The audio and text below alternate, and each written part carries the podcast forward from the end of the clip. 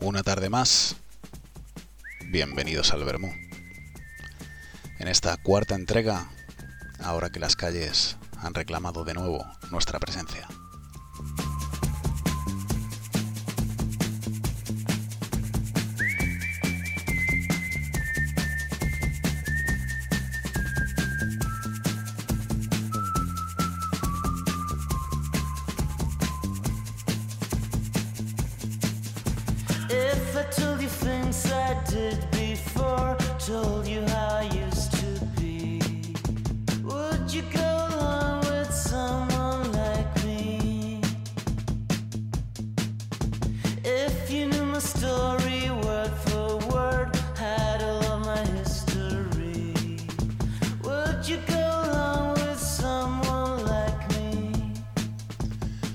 Bienvenidos una tarde más aquí en el Bermú, cuarta entrega de esta segunda temporada.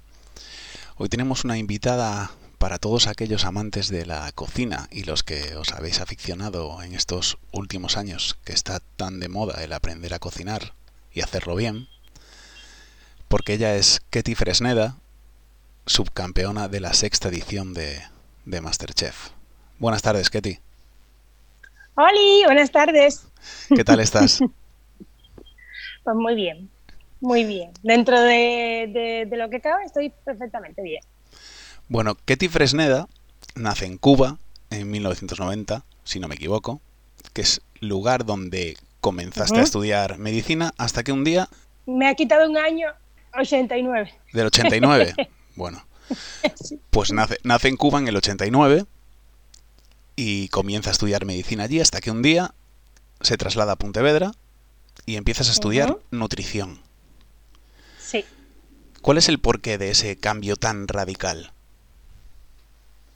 A ver, eh, sin, entrar en muchos detalles de temas políticos, eh, la situación en Cuba estaba un poquito complicada y luego que no podía permitirme terminar la carrera si tenía aspiraciones de salir del, del país. Entonces, eh, yo conocí a mi chico en aquel entonces, decidimos eh, que yo me fuera a vivir a, España y a estudiar en España, por lo tanto tuve que renunciar a la carrera de medicina. Y cuando intenté retomar los estudios de medicina en Santiago de Compostela, me pusieron un montón de, de pegas y tal, no pude tal, entonces tuve que cambiar de carrera. Lo que hice fue me, me hice nutrición y ya está. Y entra en escena la cocina. ¿Cuándo, empieza, ¿Cuándo empiezas tu, tu pasión por la cocina, por cocinar? Bueno, a mí cocinar, mm, yo creo que siempre, ¿no? Desde pequeñita, siempre he hecho lo mismo en todas las entrevistas. Em, veía a mi abuela cocinar, la verdad que me daba curiosidad, ¿no? Porque mi abuela era una persona que se pasaba el día entero en la cocina. Y, y se ve que le gusta, ¿no? Porque ella todavía está y lo hace. Y le gusta, entonces me gustaba verla. Y poquito a poco vas viendo no tenía que cocinar en mi casa, aquellas, pero cuando tuve que salir de casa, sí tuve que coger el teléfono y decirle, oye, mándame las recetas de esto, cómo se hace aquello, tal. Y entonces, eh, así poquito a poco, pues, oye, tuve que atreverme porque empecé a vivir sola y había que apañársela. A todos nos tocó alguna vez preguntarle a, a, nuestra abuela por alguno de nuestros platos de, oye, abuela, ¿y tú cómo lo haces? Que a mí no me queda igual. A todos. Pues eso, así, así tal cual. La única diferencia es que muchas veces eh, yo empecé a cocinar en, la cafetería Orly, porque mi, mi, chico, es, o sea, e, ellos son propietarios de ese bar en Pontevedra, y yo me aburría, yo soy hiperactiva. Entonces, yo decía, yo tengo que hacer algo, tengo que hacer algo y no puedo estar todo el día aquí mirando al techo en lo que me llegan los papeles. Eh, los papeles, digo, de, de, estudio. Y nada, y mientras no estudiaba, pues me puse en la cocina a ayudar a mi cuñada y a mi suegro y tal. Y oye, parece que no se me daba nada mal porque al final me dejaron a mí en la cocina. y poquito a poco, eh, pues así más o menos pues, fue surgiendo el tema.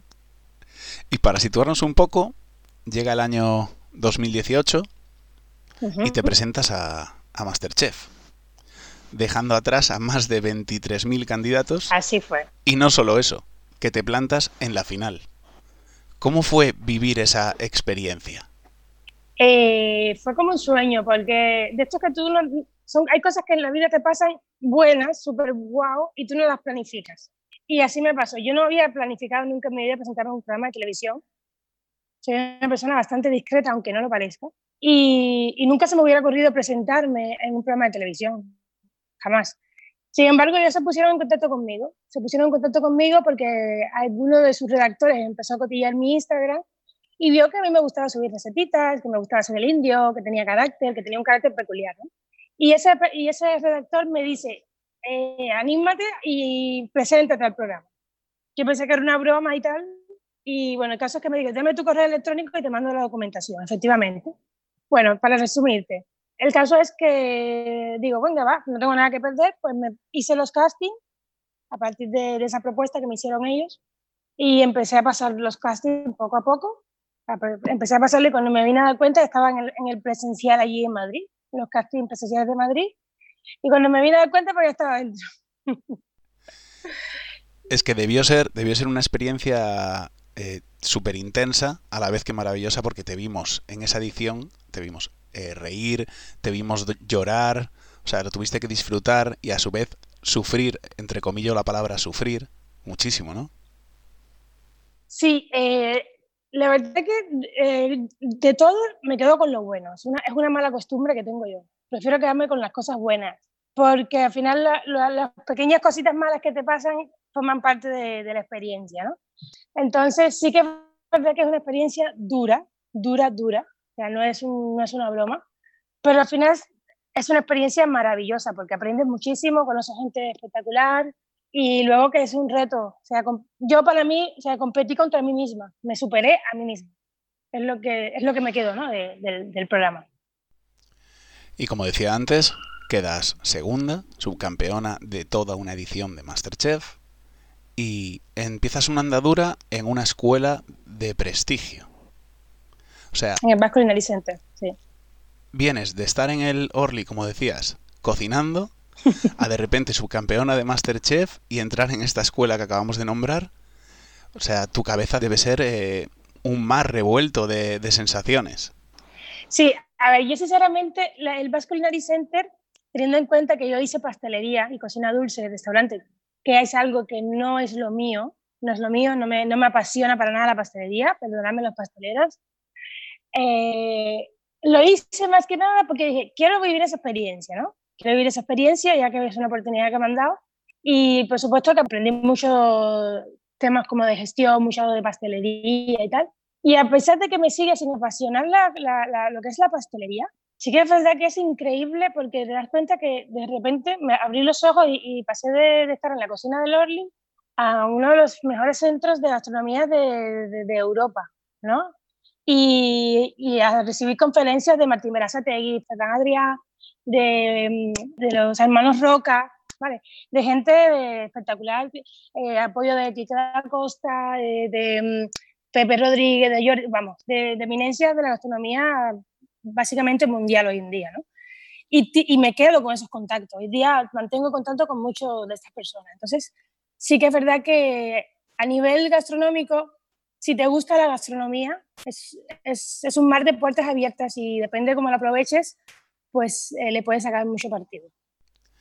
Aquí te voy a poner en un, y también lo voy a poner entre comillas, compromiso, porque la gastronomía cubana y la gastronomía gallega son excepcionales las dos, pero completamente diferentes. Entonces la pregunta que te hago es, de entre toda esta marabunta de ingredientes que hay, si solo puedes escoger uno, ¿con cuál te quedas? O sea, un ingrediente de, de toda la gastronomía. Jamón serrano, no, ese no es un ingrediente. no sé, me lo he puesto difícil, ¿eh? Pues no sé, marisco gallego. Tiene que ser un ingrediente, un ingrediente. Claro, para, para acompañar una receta completa, pero que, o sea, ese ingrediente lo puedes usar y desechar todos los demás que usarías para hacer eso. ¡Wow! Vale, que tengo que hacer un plato y, tengo, y solo puedo elegir un ingrediente. Eso es. Bueno, pues, pues elijo el aguacate. Me pirra el aguacate. no, porque estoy pensando y digo, bueno, por lo menos el aguacate tiene, tiene grasa. En caso de que me quede sin aceite, puedo usarlo como grasa, puedo usarlo como condimento, puedo usarlo como, como una crema acompañante, ¿sabes? Puedo hacer un tartar con él, ¿sabes? Puedo... Es, es, versátil, es versátil. No, ya, no, se me, no se me hubiese ocurrido nunca a mí, así que... Ole. Y estamos en el año 2020 eh, encerrados desde hace bastante tiempo. Ahora aquí en fase 1 eh, podemos salir a, hacer X cosas. Pero tu confinamiento ha sido un poquito especial, porque tú decides irte de viaje a Cuba antes de que empiece todo esto, y durante tu estancia en Cuba, esto explota y te vas a, Santo Domingo. Y no sabes cuándo vas a poder volver a España. Cuéntanos un poco cómo has llevado tú todo ese tema del, confinamiento. Bueno, te cuento resumido. Eh, fui a Cuba por un evento gastronómico, el, el décimo quinto, creo, o no sé qué, Festival de La Habana, no sé, es el 11 o el 12 Festival de La Habana Internacional. Bueno, el caso que me llamaron para allí eh, para que presentara un cóctel de cortesía y, bueno, genial, espectacular. Pero me vengo a República Dominicana para visitar aquí a mi familia, la otra parte de mi familia. Y cuando, y cuando justo estoy aquí, yo dejé mi maleta todo allí en Cuba, porque dije, bueno, estoy cinco días en Santo Domingo, me regreso a La Habana y de La Habana vuelvo a, a, España. Bueno, el caso es que me vine a Santo Domingo con lo opuesto, por así decirlo, y, y justo eh, dos días antes, creo, de, que me tocara mi vuelo, eh, ya todo cancelan vuelos, no, no, las compañías aéreas te mandan los correos electrónicos que no puedes volar y tal y cual. Y el caso es que me quedo aquí. ¿Que cómo lo llevé? A ver, sí que fue un poco agobiante, pero bueno, yo tenía la esperanza de que fueran 15 días. Estamos hablando de que eso sucedió el 13 de marzo. Yo estoy aquí en, en Santo Domingo desde el 5 de marzo y en Cuba el 20 y pico de febrero. Imagínate tú el tiempo que llevo fuera de España. Entonces, eh, dije, bueno, serán 15 días más o 20 días más. Dije, bueno, me lo cojo con calma porque estoy con mi familia aquí, no pasa nada. Pero claro, me han cancelado el vuelo tres veces. Y ahí ya me empezó a agobiar un poquito, pero la verdad es que llevo un mes encerrada, un mes y medio encerrada en casa sin salir. Yo no he salido ni para dar una vuelta, eh, porque no me apetece, la verdad. Y ahora lo llevo mejor que antes primeros días sí que me empecé a agobiar, me daba ansiedad, insomnio y tal, pero ahora ya lo veo bien. Claro, durante los primeros días supongo que lo, lo que te surgiría es esa incertidumbre de, y vale, yo voy a pensar que son 15 días, pero es que igual no son 15 días, es más, y el tiempo pasa, y el tiempo pasa, y lo que decías, se cancelan los vuelos uno tras otro progresivamente. Claro, lo que pasa es que yo tengo el defecto que soy una persona bastante, demasiado positiva a veces. Soy demasiado positiva y yo decía, bueno, a ver, eh, malo será, serán 15 días, como mucho un mes. Bueno, en peor de los casos, estoy aquí con mi familia, no pasa nada, una dosis extra de familia no me viene mal, tal, cual. Pero claro, es que ya llevo aquí casi tres meses solo en, República Dominicana. solo llevo tres meses. Y en Cuba eran, eh, llevaba 15 o 10 días más. Entonces ya, ya va siendo hora ya de que, de que a ver si regreso a casita. Pues desde aquí esperamos que, vuelvas pronto. Bueno, eh, la, noticia, la noticia es que después de tanto batallar, después de mandar mil correos electrónicos a todas las compañías aéreas, a la embajada española en Santo Domingo, que mm, se han portado fatal con las personas varadas que están aquí, tengo que, decirlo. Hay muchísimas personas aquí tiradas, sin respuesta por parte de la embajada española. Eh, he contactado con una persona, porque yo soy una persona bastante, ¿cómo se dice?, inquieta, y me he puesto a investigar, me he metido en un grupo de WhatsApp que estaba en Facebook, se ponía españoles perdidos en, República Dominicana. Pues allí me metí yo en el grupo, me puse a investigar. El caso es que di con una persona y al final hemos conseguido un vuelo, somos 300 personas aproximadamente las que estábamos en ese grupo, y hemos dado con una persona que, que ha hecho la gestión y el caso es que hay, al parecer pronto salen un par de vuelos para, para Madrid, desde Santo Domingo. Entonces, eso es muy buena noticia. Pues desde aquí aplaudimos que por fin te vayas a, poder volver. No, puedo terminar esta parte, este bloque de la entrevista, Ketty, sin preguntarte si tienes, tienes algún proyecto en mente o previo a este encierro tenías algo en mente. Cuéntanos. A ver, a ver, yo eh, sí tenía un proyecto en mente en Pontevedra. No voy a dejar muchos detalles porque, porque al final las cosas han quedado así en el aire. Eh, pero sí que tenía un proyecto en mente. Tenía pensado en Pontevedra montar un gastrobar Es el concepto que, me apetecía, porque yo me gusta analizar lo, que es la gastronomía local, ¿no? Y yo creo que en Pontevedra eh, los restaurantes, la gente no somos mucho de restaurantes en Pontevedra. Nos gusta la tapita, el picoteo. Pocas veces coincidimos mucho en, restauración, ¿no? Somos más de tapa. Entonces, por eso me apetecía empezar así con un gastrobar, pero, pero eh, dada la situación, ahora todo está en, pausa. Todo está en pausa. Pues ojalá, ojalá cuando todo esto termine, cuando la embajada te dé el ok para que vuelvas, puedas retomar todos los proyectos y que te vaya fenomenal. Muchísimas gracias. Yo seré de los primeros en visitar ese, ese gastrobar. A ver si hay suerte, porque la verdad es que tenía muchísimas ganas. De hecho, fue de las cosas que más me afectó más que el confinamiento, me afectó más el, el hecho de, de, saber que tengo que posponer esa, ese proyecto, porque ahora mismo no me apetece, eh, eh, con todas las medidas, con toda la incertidumbre, los cambios que no se sabe, no me apetece ahora mismo ponerme a ello, quiero dejarlo así en stand-by. Pero sí que me apetecía mucho, me, me, daba mucho, me hacía muchísima ilusión, ya tenía local visto, tenía bueno, todo lo que es la carta y, el concepto lo tengo súper claro.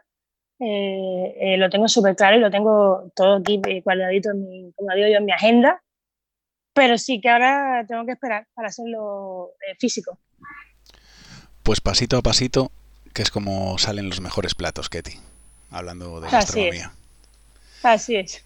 pues ahora te voy a poner una canción que a mí me gusta muchísimo, que espero que la conozcas.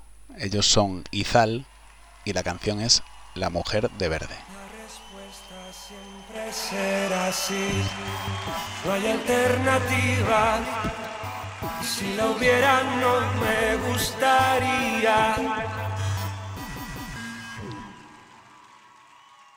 Mira la ciudad por la ventana de la cafetería y me dice que sonría.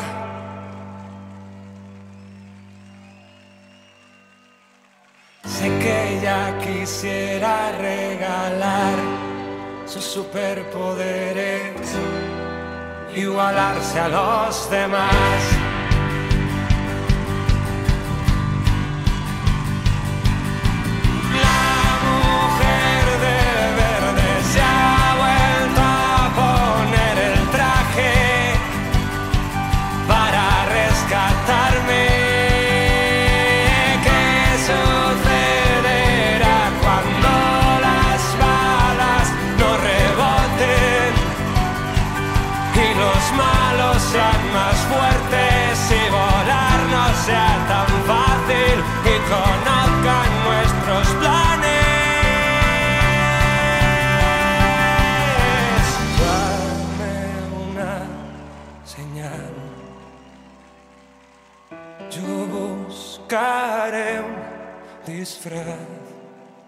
Carnaval encontraremos algo en el desván.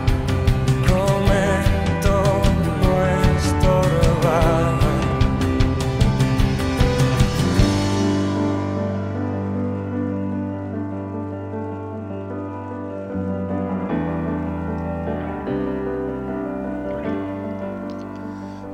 y su La mujer de verde. Y bueno, Ketty, eh, empieza la segunda parte del programa, en la que, aún más si cabe, tú eres la protagonista.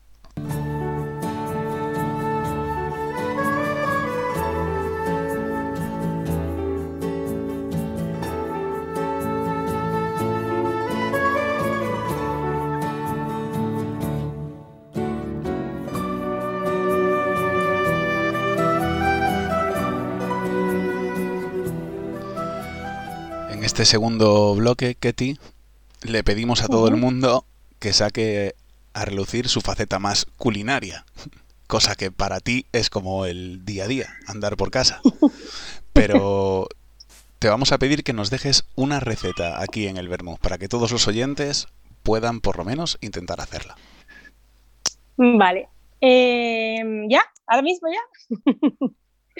pues mira, eh, ahora que empieza el buen tiempo, eh, yo recomiendo un salmorejo, pero un salmorejo diferente. Eh, yo hice una, una, versión del salmorejo tradicional y lo hice con aguacate, o sea, lleva tomate igual, pero sustituí todo el pan de la receta por aguacate. Entonces el, aguacate le da la misma textura de, de crema, pero les esta, o sea, cambia el tema de los hidratos y la grasa. Entonces, si quieren, pues te la digo ya mismo. Es súper sencilla, o sea, no, lleva ningún, no tiene complicación ninguna. Sería eh, tres tomates rosa, tipo de estos, ¿sabes? Los que tenemos ahí en Galicia bien gorditos, bien bonitos. Los que, son, lo que, te digo? que son generosos, sí. Eso, esos tomates rosas. Bueno, pues tres tomates rosas, un aguacate, un aguacate de estos medianitos que tenemos por ahí, por los supermercados maduros, para poder ser bien madurito. Sea, para tres tomates rosas, un aguacate, eh, un diente de ajo, le quitamos la, la, madre, el germen de dentro, y media tacita de aceite de oliva. Aquí, como se nota, ya disminuye el aceite de oliva más que nada porque al tener aguacate que ya tiene grasa, pues también restamos eh, aceite de oliva. Por lo tanto, sería así, tres tomates rosas, un aguacate, un diente de ajo y media taza de aceite de oliva. Baten todo aquello con mucho ímpetu en el, en el robot de cocina que tengáis, batidora, turmix, thermomix, lo que sea. Lo batís bien, bien, bien, bien, bien, bien, bien, bien. Le ponéis sal al punto, pimienta al punto, un chorrito, pero muy poquito de vinagre de manzana, muy poquito de vinagre de manzana. Y ya tenéis un salmorejo, lo ponéis a enfriar y ya está. Pues si a, si a, lo que te dije antes de que me pierda el aguacate le sumas que soy un enamorado absoluto del salmorejo, que no te quepa duda que voy a hacer esta receta.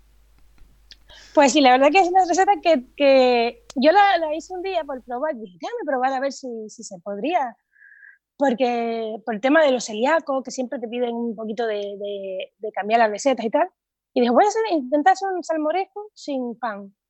Y lo, intenté con el, aguacate y dije, caramba, si es que le da la textura, la misma textura se la da. No le cambia el sabor en nada y no lleva pan. Pues así, ya está. Pues te invito a que la próxima vez que lo hagas nos envíes una foto para enseñarles a los oyentes del Bermú cómo queda tu, tu salmorejo.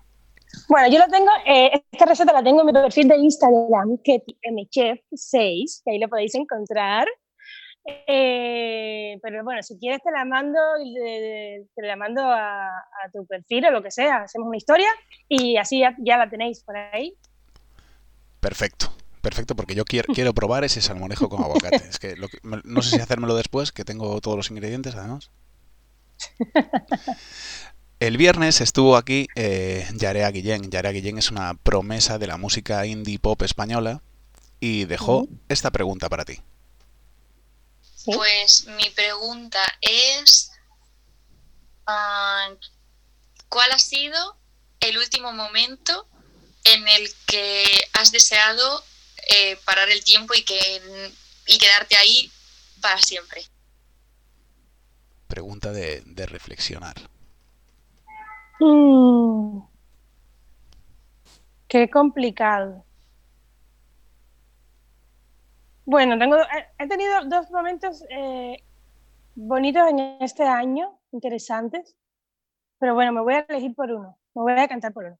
Eh, es que tuve la oportunidad de asistir con mi chico al, al Festival del Habano. Fue una ceremonia espectacular, que tuve la oportunidad de presentar allí un cóctel, que no soy ni coctelera, pero bueno, ellos me dieron la oportunidad de, de, de innovar con sabores, con, con el vermú y tal y con el ron de, de, de, de casa, por así decirlo, de casa de, Cuba. Y la verdad que fue una experiencia maravillosa para mí, ¿no? Gastronomía, cultura cubana, música y, y, buena gente. Pues sí, la verdad que podía haberse detenido el tiempo ahí y no haber llegado el coronavirus. y como no podía ser de otra manera, Ketty, ahora mañana vendrá a vernos otro invitado o invitada y es tu turno de lanzarle una pregunta. Eh, yo le voy a hacer la pregunta que me he estado haciendo yo todo este tiempo. Y es la siguiente. Voy. ¿Qué nos está enseñando o qué te está enseñando esta pandemia? Pues es una pregunta que todo el mundo debería hacerse y por lo menos una personita mañana nos contestará. pues bueno, mira. Para ir terminando, lo que sí que siempre pedimos es que nos dejéis en el Bermud una frase para, para recordar. Una frase que a ti te signifique algo para ti, que te guste o que quieras simplemente lanzarla al resto del, del mundo. Una frase mm, es algo, bueno, yo te voy a decir la frase que a veces me repito porque eh, cuando uno se acostumbra a vivir fuera de la tierra, siempre te dan bajones, ¿no? Pero yo siempre digo lo mismo. Siempre hay que buscarse excusas para sonreír. Y ya está. Y es que es completamente cierto. Un día sin sonreír siempre se dice que es un día perdido. Así es. Suena a un tópico, pero es que es algo que debemos llevar en la mochila siempre, una sonrisa. Siempre hay que sacar esa sonrisa Así. que llevamos. Así es. Pues bueno, Ketty, eh, muchísimas, muchísimas gracias por haber acudido a la cita con el Bermud. Espero que te lo hayas pasado tan bien, que te haya gustado tanto como a mí. Nada, un placer, sí, sí. Y que nos veamos pronto en ese gastrobar en Pontevedra. Ojalá. Y nos tomamos el vermú también. Eso es, yo firmo.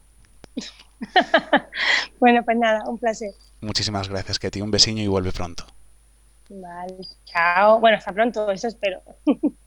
Y como siempre os dejamos con la canción que ha escogido Ketty, que en este caso es Soledad, de León y Torres.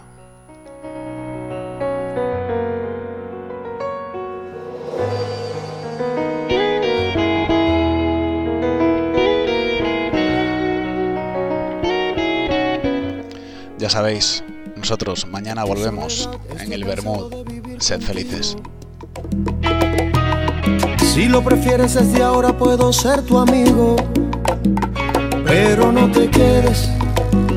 Amo a una persona que al igual que yo también se siente sola. Salgo a caminar de noche por las avenidas, pregunto a la gente, su cara no se me olvida y busco no la encuentro. Ando como un loco sin saber qué es lo que hago. Llego hacia la casa, estoy desesperado y lloro. Si no la encuentro.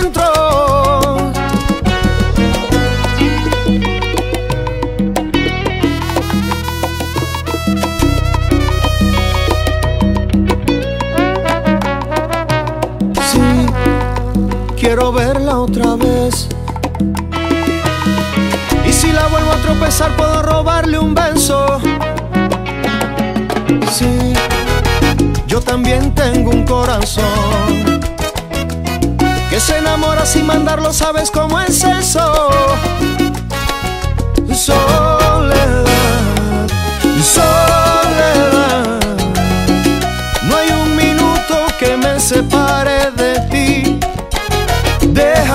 Sentimiento, no vengas ahora que no es el momento.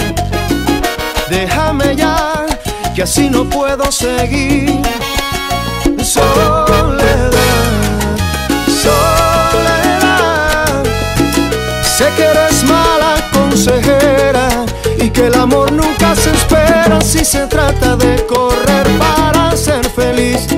para ser feliz. Déjame ya, que así no puedo vivir. Soledad